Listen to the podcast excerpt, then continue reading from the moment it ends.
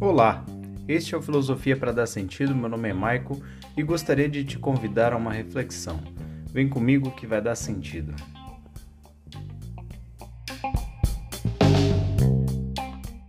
Hoje eu gostaria de tratar de um tema que tenho estudado bastante nos últimos tempos e algumas pessoas têm me pedido, que é o estoicismo. Uma perspectiva que pode ser interessante é a ideia de como essa filosofia pode ser útil para encarar crises, enfrentar problemas e gerar uma certa constância no enfrentamento das adversidades. Parece oportuno falar desse tipo de tema porque essa crise que não acaba nunca talvez possa ser melhor observada numa perspectiva de algum pensador ou de alguma escola filosófica ou de religiões ou de ferramentas psicológicas que nos ajudem a nos organizar para enfrentar uma tão longa crise como essa que a gente tem passado, não é verdade? Bom, realmente eu acho que o estoicismo é uma ótima filosofia para discutirmos essas questões. Para começo de conversa, então, tentar apresentar algumas características do estoicismo, para depois apresentar algumas reflexõezinhas que possam ser orientadoras de uma potência do próprio estoicismo para enfrentar crises. Eu ofereço esse podcast à minha esposa, Daniela, com quem já tive algumas conversas sobre estoicismo, e dois amigos em particular que conversam comigo bastante sobre estoicismo, que é o Murilo e a Eutóxia. Acho que a lembrança deles desse tema me fez retomar um pouco a dor em estudar. Bom, para começo de conversa, o estoicismo então é uma escola.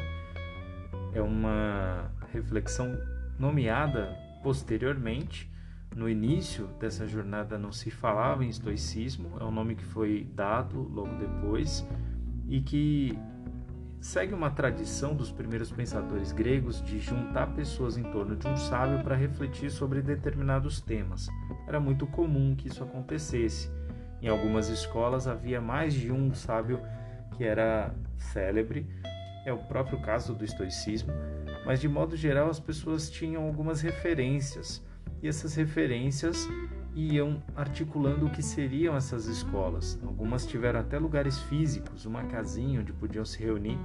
E no caso do estoicismo em particular, há uma diferença. Eles se reuniam no exterior da cidade, numa região é, à margem do centro da cidade, perto dos portões, as famosas estoás, que a gente chama Stoa Poikile, que no caso foi uma, um pórtico pintado por Polignoto, que tinha imagens de heróis e deuses, e ficava ali numa região de entrada para cidades para a cidade de Atenas, que foi o lugar de chegada de Zenão de Sítio, um fenício, um cara nascido em Chipre e que teria né? Diz a lenda que ele perdeu tudo no caminho para a Grécia e que decidiu recomeçar a vida ali naquela região. E aí tem um fato muito curioso: ele não era um grego que podia participar do espaço central de reflexão de Atenas, que é a Ágora, porque ele não era nativo, ele é um cara estrangeiro, portanto, ele não poderia nem debater as questões da cidade publicamente e nem ter uma residência na cidade de Atenas. Então ele fica ali na região, na redondeza e faz a sua escola naquele local porque ele não tem condições de seguir em frente e estabelecer morada, não só morada, mas também a sua atividade filosófica no espaço público grego. Um fato interessante que a gente pode agregar a esse relato é que os gregos no século 3 a.C. estavam passando por uma série de questões. Uma delas é que eles vinham sendo há muitos séculos uma sociedade celebrada, uma sociedade muito valorizada, e eles passaram por dominação macedônia e depois viriam a passar por uma dominação romana, na qual a cultura grega foi agregada, foi ah, resistente a essa dominação e acabou aderindo ao império dominador, porém eles já não podiam mais ter aquele, aquele convívio democrático que tinham se acostumado. Havia uma série de decepções com a vida pública, com a capacidade da sociedade grega de se sustentar. Então é, surge um conjunto de pensadores, um grupo de pessoas que vai se interessar por refletir sobre como enfrentar aquela situação, como estabelecer uma forma de vida que dê sentido para esse momento de desestruturação, de crise, de perda do seu lugar de, de é, centro, perda do centro, perda da sua condição onde você tem mais tranquilidade, onde é a sua casa, o seu lar, o seu modo de fazer as coisas, a perda do habitat, a perda dos hábitos. Então, surgem grandes escolas nesse momento: estoicismo, o epicurismo, o cinismo, ceticismo, além de outros pensadores que talvez não tenham formado escolas, mas para aquele momento havia essa crise e o estoicismo tenta responder a essa questão. É evidente que eles vão buscar refletir muito sobre ética, sobre moralidade, sobre viva, vida coletiva e sociedade, porque esse é o grande objetivo daquele momento. Eles precisam dar um significado para a vida das pessoas e isso torna essa filosofia realmente muito interessante e muito atual, porque essa perda né, de centro, de chão, essa perda da capacidade de se manter sustentado internamente, ela não é uma coisa só daquela época, né? A gente pode dizer que é uma coisa que atravessa a história, faz sentido. Então a gente observar o que ensinavam esses pensadores, porque as questões mudaram, mas os sentimentos talvez sejam bastante parecidos, não? Voltando então sobre o caráter dos filósofos estoicos, é bem interessante a diversidade de pessoas que passaram por essa filosofia, como é o exemplo de Zenão de Sítio, o fundador desse movimento, que era um fenício, um mercador, uma pessoa que sabia conversar com as pessoas, mas que se dedica à filosofia a partir da sua chegada a Atenas. Epiteto, que muitos dizem era um escravo, e Marco Aurélio, que foi imperador romano. Olha só, além do famosíssimo Sêneca. Então, é uma escola muito diversa, com bastante pensadores de diversas condições e que agregaram nas suas teorias, é, obviamente, parte da sua condição, parte da sua vida. Voltando na questão do Zenão, ele conseguiu criar um sistema teórico que abarcasse muitos aspectos da filosofia da época em parte, ele conseguia contemplar o pensador, o pensamento dos físicos, dos pré-socráticos, o pensamento ético, a reflexão teórica sobre o conhecimento de Platão, de Aristóteles, a política platônica aristotélica. Ele conseguia falar de uma, de uma lógica. Então, existe muita coisa para a gente conversar sobre estoicismo. Vou dar aqui alguns rudimentos, algumas coisas bem simples mesmo, do pensamento estoico, vale um curso maior para a gente compreender melhor essa filosofia. E há bastante livros acessíveis também dentro desse, dessa corrente. Tem alguns que a gente consegue ler sim com bastante qualidade, não precisa ser um super iniciado da filosofia para poder fruir um pouco dessa experiência. Já apresentei então Zenão de Sítio, Epiteto, Marco Aurélio, Sêneca eu acrescentaria aí nessa lista de pensadores Cleantes de Assos, Crisipo de Soles, Diógenes da Babilônia, Lucano, há outros pensadores interessantes, mas os que eu afirmei primeiro são os filósofos do pórtico, aqueles mais famosos estoicos que a gente vai anunciar aqui. Então, o que pensavam esses filósofos? Primeiro, eles acreditavam numa vida que precisava observar a natureza. Eles eram filósofos que acreditavam na importância e na possibilidade de viver segundo a natureza, Então, a ideia de você observar o mundo, observar a natureza, entender alguns significados a partir da natureza e colocar isso em prática na sua vida. Então, de certo modo, quando a gente observa aquelas pessoas falando de se tornar como a água, né? De se tornar como pedra, de observar o movimento das árvores ou de, da capacidade de envergar sem quebrar, de certa medida, essa é uma reflexão que já havia no estoicismo e que, é lógico, tem outro sentido no estoicismo, mas não está tão distante da, do pressuposto que o Zenão e seus é, colegas tentaram construir. Eles acabam chegando a uma reflexão que a gente pode chamar de uma ética naturalista que vai tentar encontrar na natureza e nos significados da natureza um ponto de apoio, de equilíbrio, porque eles entendiam que as pessoas de fato iam se desequilibrar, iam perder o senso, a noção, a força interior? Iam se sentir arrasadas diante das dificuldades, dos sofrimentos, das coisas que aconteceriam, porque isso faz parte da natureza da vida, as pessoas adoecem, as pessoas morrem, perdem projetos, pessoas se decepcionam. A questão nesse caso é com que velocidade um sujeito consegue se articular para retomar o centro, retomar o equilíbrio, né? uma espécie de ataraxia, uma certa felicidade que é uma ausência de perturbação, que pode ser melhor até descrita como apatia, apatia, né? não se sentir afetado tão profundamente pelas coisas que eh, demandava um certo exercício para que esses pensadores aprendessem a lidar com os fatos da vida de uma maneira um pouco mais distanciada, um pouco menos emocional, um pouco menos é, patológica e talvez apaixonada, né? para não, não se deixar sucumbir pelos sentimentos do momento, da realidade. Então é preciso ter bastante tranquilidade, calma. Né? Tanto que hoje em literatura, se você estiver acompanhando um livro e você vê qualidade, um adjetivo como estoico, o sujeito fulano é estoico. O que isso quereria dizer?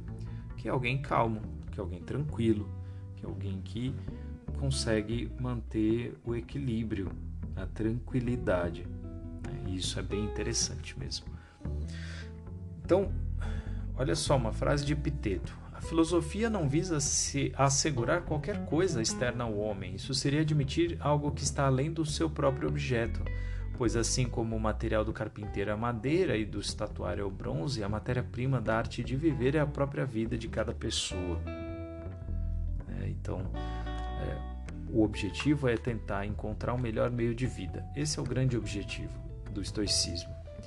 E só de alguém se dedicar a esse tema já estaria se aproximando dessa filosofia certamente.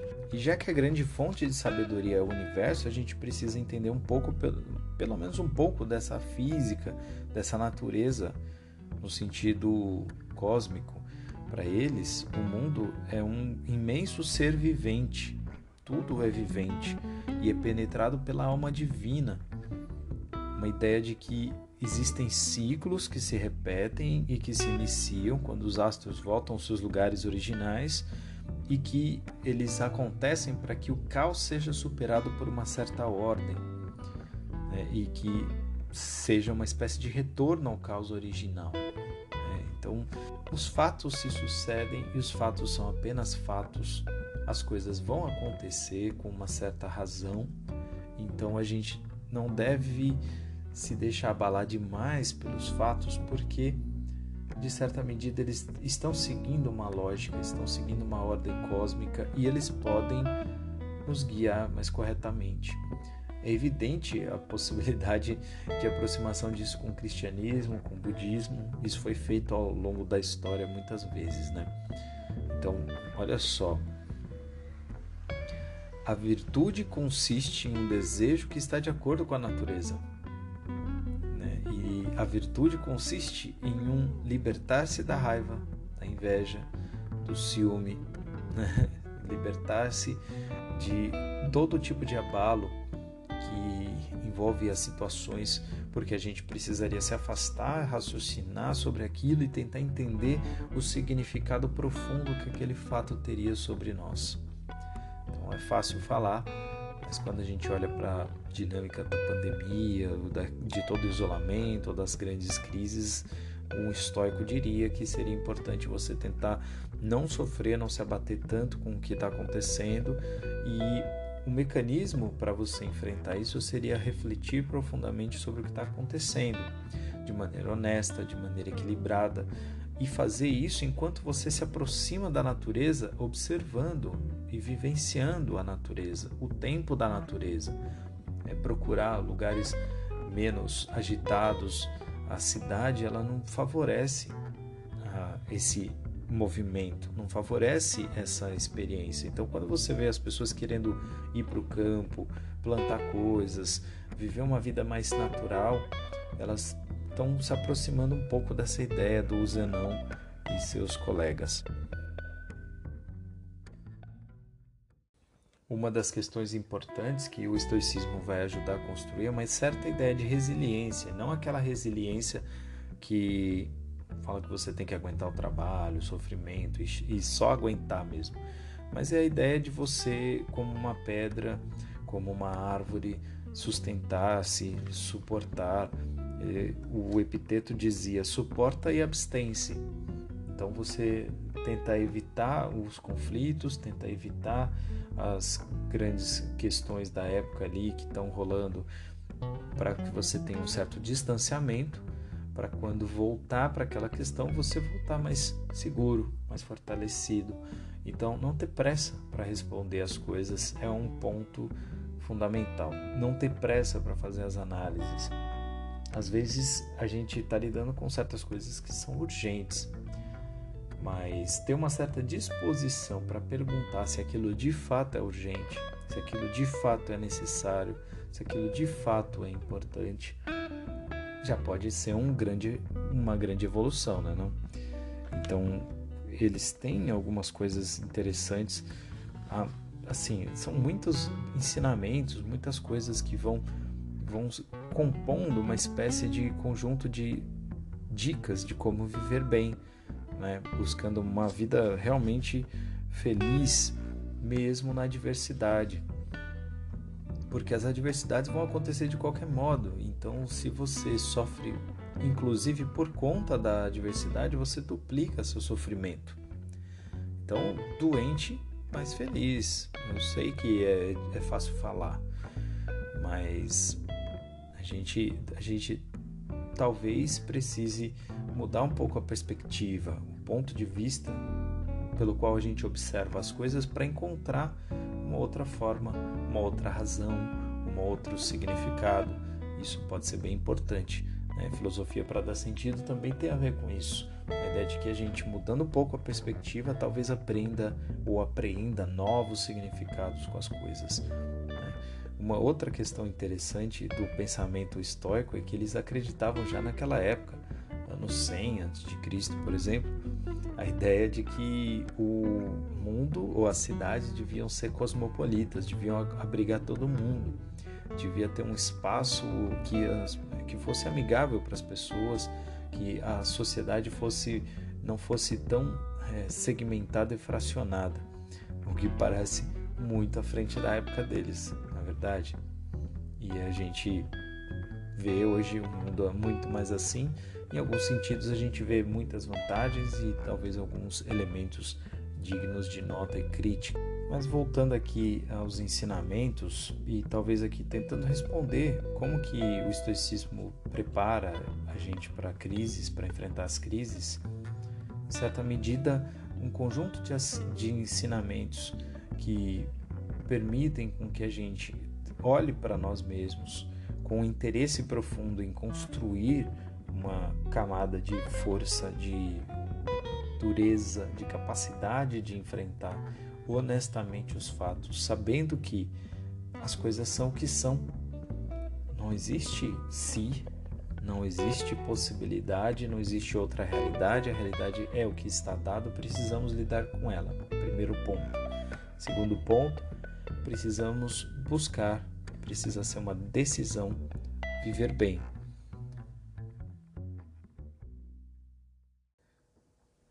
Vida, uma boa vida, uma vida ética, uma vida significativa é o objetivo da razão, é o objetivo da reflexão. A gente reflete em busca disso, em busca de melhorar a nossa vida. Em certa medida, melhorar a nossa vida já seria melhorar a vida das pessoas que estão ao nosso redor e, portanto, precisamos e devemos ter um compromisso ético de querer uma vida boa para nós e para quem estiver próximo, não só a mim, para mim, mas para toda a cidade. A ideia de cosmopolitismo passa por aí também. A apatia e a ataraxia, a ausência de perturbação, essa esse não sofrer e não se afetar pelas coisas, ele parece uma insensibilidade, mas não é insensibilidade.